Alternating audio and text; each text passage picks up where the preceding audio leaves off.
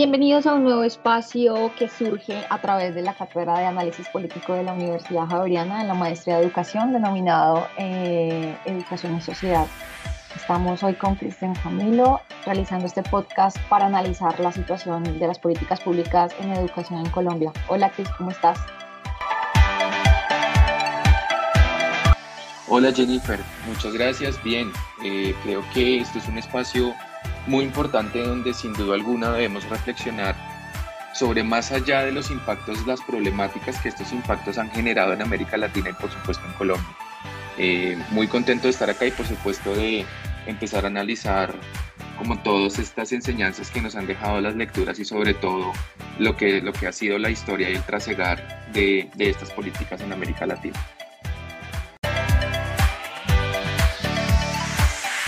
Totalmente de acuerdo. Y precisamente para eso tendremos el enfoque de analizar cuáles fueron las diferentes modalidades que se asumieron dentro del periodo de resistencias antineoliberales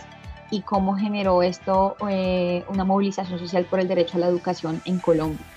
Para eso entonces tendremos eh, un análisis interesante y es entender ese contexto global de cómo llegamos a ese neoliberalismo. Entonces, bueno, pues iniciamos con, con esto de cómo se llegó a ese neoliberalismo y es precisamente, Cris, hablar cuando empezó todo esto desde las, desde las guerras mundiales, que empezó el orden geopolítico del mundo a través de, mm, de la distribución de países desarrollados y subdesarrollados, eh, cómo esto generó una producción de armas y creó una, una, un poder dividido en cinco países eh, que generaron potencias y demás y pues bueno, esto generó la creación de, de algo que se denomina industria, pero más allá de la industria de, de, la producción, también cómo se genera la producción ya no solamente de tecnología, armas y demás, sino la producción de conocimiento. Entonces es así que ya eh, el sistema económico neoliberal empieza a permear dentro de la educación eh, a través de políticas públicas que buscan efectivamente eh, la eficacia y la eficiencia y, y todo esto dentro de la educación.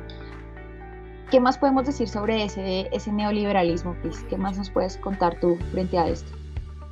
Pues Jen, yo digamos parto de una reflexión que acabas de decir y es que hay más allá de la industria, ¿sí? Cuando nos preguntamos qué hay más allá de la industria, por supuesto viene todo como unos hitos históricos que han sucedido desde América hacia América Latina y es cómo se refunda ese Estado frente a, digamos, los escenarios neoliberales y posneoliberales, ¿sí? Eh, desde la mirada de América Latina hay un sufrimiento, digamos, profundo de esa aplicación del proyecto neoliberal que por supuesto ha tenido dos consecuencias mayores respecto a la economía y a la precarización laboral, que son como dos aspectos que,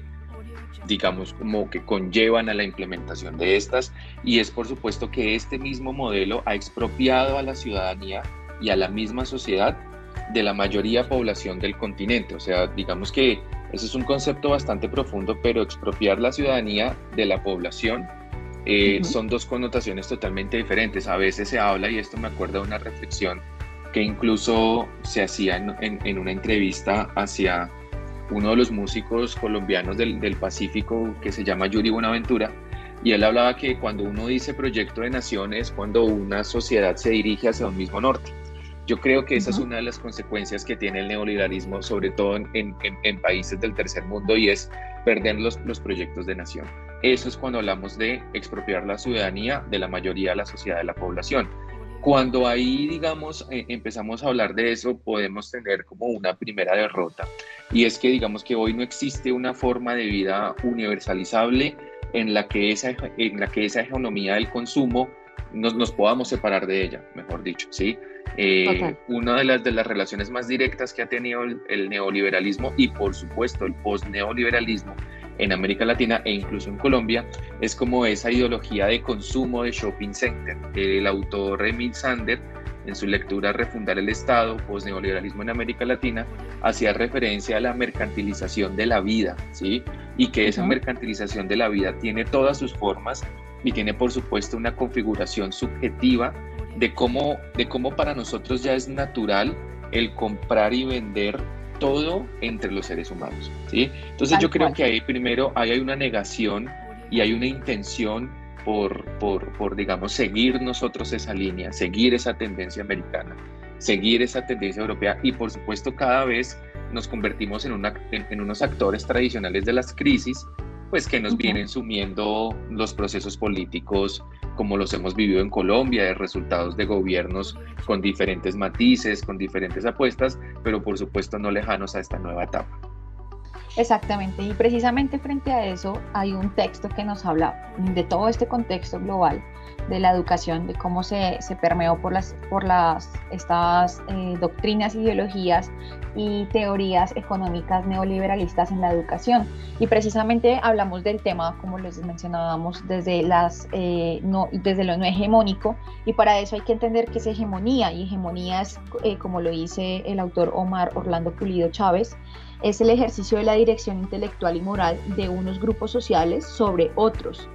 que necesita obviamente el consentimiento y la aceptación entre ellos. Y para eso se necesitan consensos. Es allí donde precisamente empiezan a surgir toda esta serie de resistencias y contrahegemonías porque no hay un consenso, no hay una atención frente a, los grupos, eh, digamos que se les podría, se les podría denominar eh,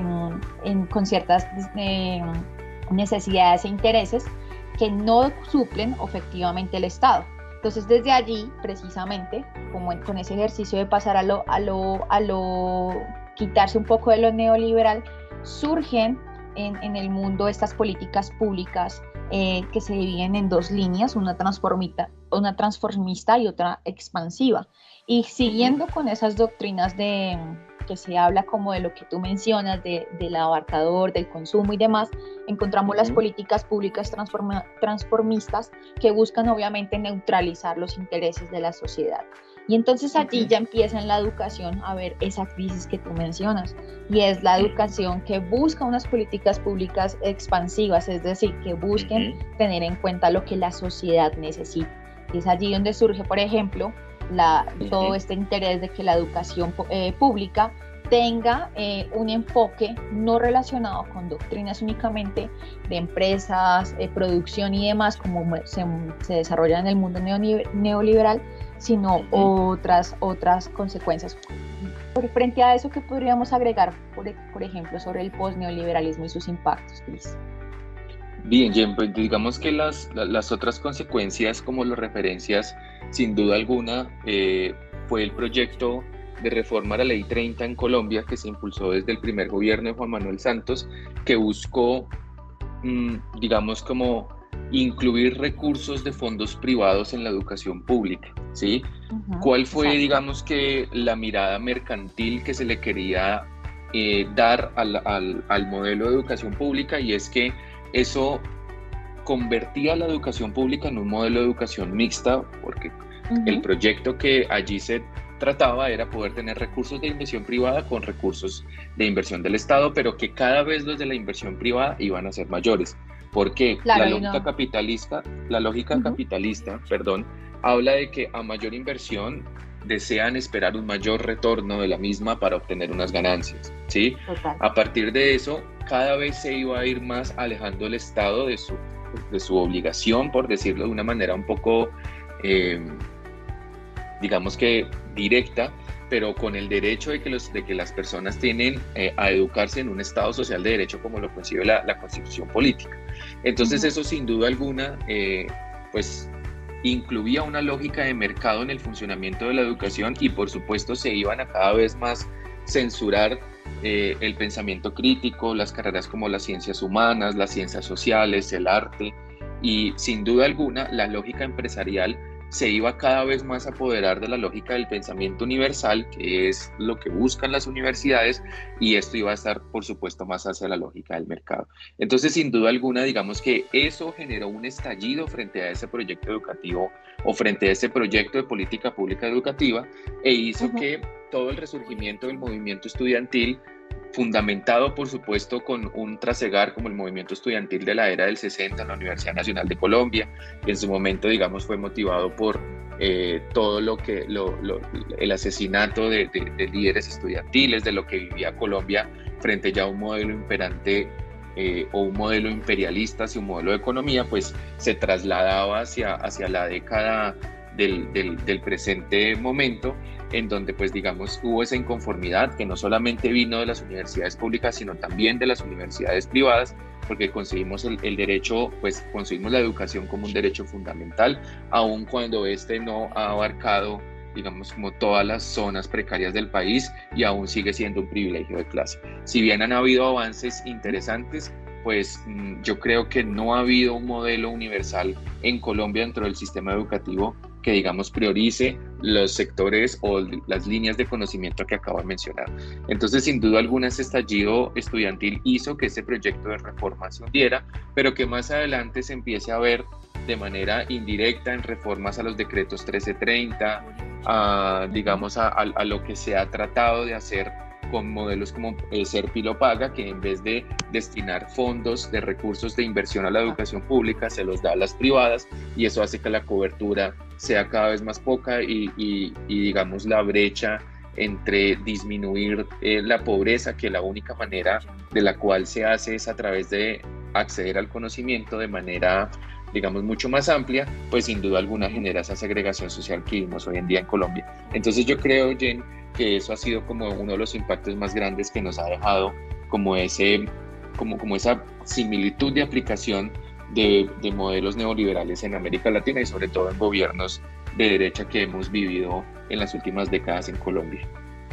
Claro que sí, y precisamente frente a eso que tú dices, desde la reforma a la ley 30, que buscaba privatizar la educación y generarse como un servicio educativo y no como un derecho que, que se desliga de todo el enfoque de derechos que tienen las políticas públicas, surgieron entonces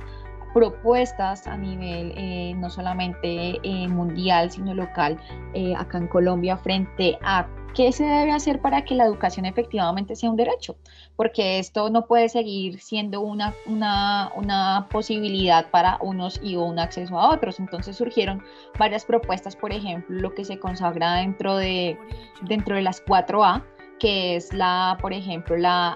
accesibilidad, la accesibilidad, la aceptabilidad y la adaptabilidad, que son como esos frentes que debe tener el Estado para garantizar el derecho a la educación.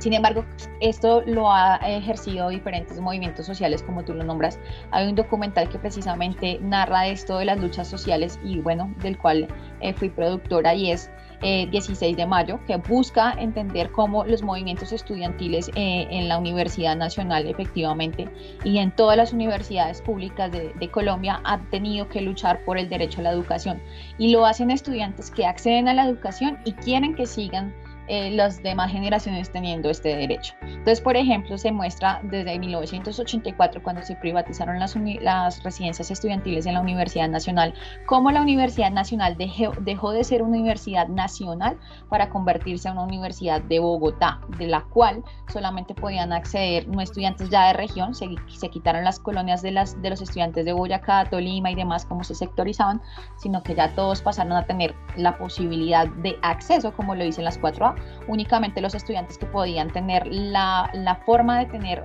una residencia en Bogotá sin tener un costo adicional. Entonces, por ejemplo, aquí una de las cuatro A se quitaba y es la accesibilidad. El tema de la accesibilidad, obviamente, si no hay una calidad educativa para presentar un examen como, como es a través de las pruebas ICFES o el examen de la Universidad Nacional, pues el acceso se va a limitar. ¿Por qué? Porque efectivamente no hay una calidad educativa que le permita al estudiante ingresar a una universidad de calidad como la Universidad Pública Nacional. Entonces allí empieza todo esto de los movimientos sociales. Ya después del 84, cuando se cierran las, las, las residencias estudiantiles, se pasa a la lucha de, contra la reforma a la Ley 30 y lo hace el movimiento social de la MANE, del cual en el 2011 todas las universidades públicas decidieron hacer grandes marchas para quitar esta reforma a la Ley 30, que en su momento se paró, pero que ya lo vemos el resurgir dentro del 2017 y en el 2019 su aplicación a través de que se sube las, el pago de la matrícula a los estudiantes, los exámenes tienen un grado de dificultad más alta, se exige otras formas de, de, conocimiento amplio, no solamente dentro de la carrera, sino a otras áreas y se limita entonces el acceso. Aquí nuevamente los movimientos sociales surgen a través de, esta lucha. Y ahora lo vemos entonces con eh, el tema de la pandemia, cuando ya estamos en, el 2020 y el tema de la educación se ve coaccionado por el tema de la eh, accesibilidad a través de Internet. No hay adaptabilidad, y no hay asequibilidad porque obviamente no se garantiza como derecho la educación al que todos deberían tener Internet para poder acceder al derecho a la educación, sino se accede como un servicio, porque si no tienes servicio de Internet, entonces no puedes garantizar el acceso a la educación. Entonces allí aparece otro estallido que es el que surge en, junio, eh, perdón, el 28 de abril del 2021, que es este año, después casi de un año de la pandemia, en el que los movimientos eh, juveniles y más que nada los juveniles, ni siquiera los estudiantiles, sino los juveniles, se llaman... Em, denominados dentro de los barrios primera línea, son los que empiezan a surgir y a exigir no solamente eh, el derecho a, minimizar las crisis económicas por la pandemia, sino también un derecho a la educación. Y es que allí empieza un análisis eh, interesante y es que surgen estos, este movimiento de jóvenes que se llaman los NINI, ni sin educación y sin nada que hacer, porque no tienen ni trabajo ni educación. Entonces, ellos mismos son los que exigen este derecho a la educación pública eh, y al derecho a la educación a, nivel general, no solamente en universidades, sino cualquier eh, nivel de, educación que ellos quieran acceder. Y a partir de allí, hasta aproximadamente hasta el 28 de julio, fue que tuvieron una fuerte incidencia dentro de las, dentro de las políticas, dentro de los mm, grupos sociales políticos sin embargo, pues obviamente con, con desinformación, manipulación y demás, eh, hubo una serie de cosas que también llevaron a ver su imagen a otro, se desvió a otros intereses. No quiere decir que hay que respaldarlos mutuamente, pero sí obviamente ese estallido social fue con interés de buscar ayudas para esa crisis económica y más para sus derechos en cuanto a la educación. Entonces ese es como un breve resumen que quería comentarte frente al movimiento social eh, y pues para finalizar, no sé, ¿qué podríamos decir frente a qué va a pasar entonces en el país, específicamente en Colombia, con este tema de la, de la educación? Pues bien, yo creo que mm, es una pregunta que, que, que, trasciende bastante. Pero sin duda alguna, eh, yo lo que veo es que si bien el Estado, porque tampoco hay que reconocer lo poco que se ha hecho, ha aumentado el presupuesto eh, pues de la educación hacia, hacia, hacia las universidades y hacia los colegios públicos, yo creo que sí hay una, hay una labor muy importante del movimiento estudiantil y a veces incluso a mí me generan unos reparos sobre los mismos, porque los movimientos sociales, si bien hay un momento de auge, hay un momento en el cual hay un estallido de estos mismos, también llega un momento en, el que se disuelve y hay un momento en el que la movilización social se dispersa y perdemos el horizonte, perdemos las luchas de organización, pero luego cuando vuelve otra, digamos que una, un supuesto de implementación de política que, que, digamos vaya en contra del interés popular, volvemos a organizarnos y vuelve a haber ese estallido, pero queda hasta ahí. Entonces yo creo que debe haber una organización plural, diversa, y cercana de todos los actores de la educación social, porque no hay que desconocer que se necesita una reforma a la ley 30, por supuesto que se necesita, pero no se necesita con la necesidad de incluir fondos de, inversión privada, sino se necesita de verdad compensar un sistema educativo que, digamos, promueva que Colombia por fin salga del tercer mundo, ¿sí? Hay unos retos sociales tremendos. Eh, en la formación de nuestros niños y niñas, pero no lo vamos a hacer con el modelo que tenemos hoy en día y yo creo que el Ministerio de Educación Nacional está tratando es cada vez de buscar que las instituciones de educación superior tengan sistemas de aseguramiento de la calidad que, que, digamos están quedando en el papel, o sea, qué realmente calidad queremos. Realmente incluso partir del hecho de que exigimos calidad, pero no excelencia. Entonces hay que reformar y saber si queremos construir un proyecto de nación más allá de un periodo presidencial, es sobre qué líneas de conocimiento vamos a formar a la, sociedad colombiana, si realmente vamos a impulsar nuevamente el agro, si de verdad necesitamos impulsar el arte, si de verdad necesitamos impulsar eh, el conocimiento a través de la tecnología, si realmente en un país de más de 44 millones de personas, cuántas de esas tenemos acceso a la tecnología, ¿sí? O sea, yo creo que hay que repensar de esa manera eh, creo que también, y para ir cerrando, eh, el tema de la, emergencia sanitaria nos deja muchas enseñanzas a nosotros como futuros maestros y es que eh, hay muchos retos también en las, en, los, en las didácticas y, en la enseñanza misma para el aseguramiento del aprendizaje de los estudiantes. Y yo creo que también eso permite cada vez que las brechas se vayan disminuyendo y que por supuesto el mismo Ministerio de Educación Nacional deje de ser tan rígido con las mismas universidades en ese modelo de operación de eh, programas con un esquema o presencial o virtual. Yo creo que hay que también empezar a hacer las modalidades híbridas. Hay que pensar que no todos los estudiantes, tú ponías el ejemplo de la nacional, no solamente son estudiantes de Bogotá, sino el estudiante de región, el estudiante que pueda desde el lugar más recóndito del país poder acceder a una clase con un profesor en formación doctoral, sí, que no necesariamente tenga que venir a vivir a la ciudad con N gastos que esto incluye, sino que de verdad el conocimiento sea el motivo por el cual la desigualdad se vaya disminuyendo y sea eso también lo que comience de verdad a combatir la pobreza. Porque pues tenemos una lógica de que la pobreza se combate combatiendo la violencia con más violencia y pues eso nos ha dejado, son años y años de ríos de sangre que realmente pues no hemos salido de eso. Eh, se pensaba que con firmar o tener un, acuerdo de paz iba a acabar la guerra y no, realmente la guerra la siguen viviendo nuestros jóvenes en los sectores más populares del país y en los sectores rurales. Entonces yo creo que esa, esa es mi conclusión o una de las pequeñas conclusiones que nos dejan esta lectura, el poder de la movilización social y yo creo que más de la movilización de la organización social es lo que realmente se necesita, un escenario de verdad donde los jóvenes participen, donde los jóvenes sean actores fundamentales de la construcción política y actores fundamentales de el análisis político porque necesitamos que estos mismos jóvenes sigan llevando sus voces a los barrios. Necesitamos que incluso el pensamiento de Camilo Torres continúe en la formación de nuestros estudiantes y es reconocer los derechos fundamentales con agendas sociales para que de verdad esto cada vez se supere y por supuesto necesitamos una articulación con el sector, con todos los sectores, tanto privado, público, mixto, empresarial, cultural, musical, absolutamente todo, porque esa es la construcción de ese proyecto de nación. Entonces, eh, yo creo que ahora más que, pensar en que venga un líder y, de verdad ponga línea, somos nosotros quienes debemos apoderarnos de ello. Yo creo, apreciar Jennifer, que esa es como una de las reflexiones principales que me queda como a manera de cierre y, creo que son los retos también fundamentales que tenemos como maestros en, llevar el mensaje a las aulas.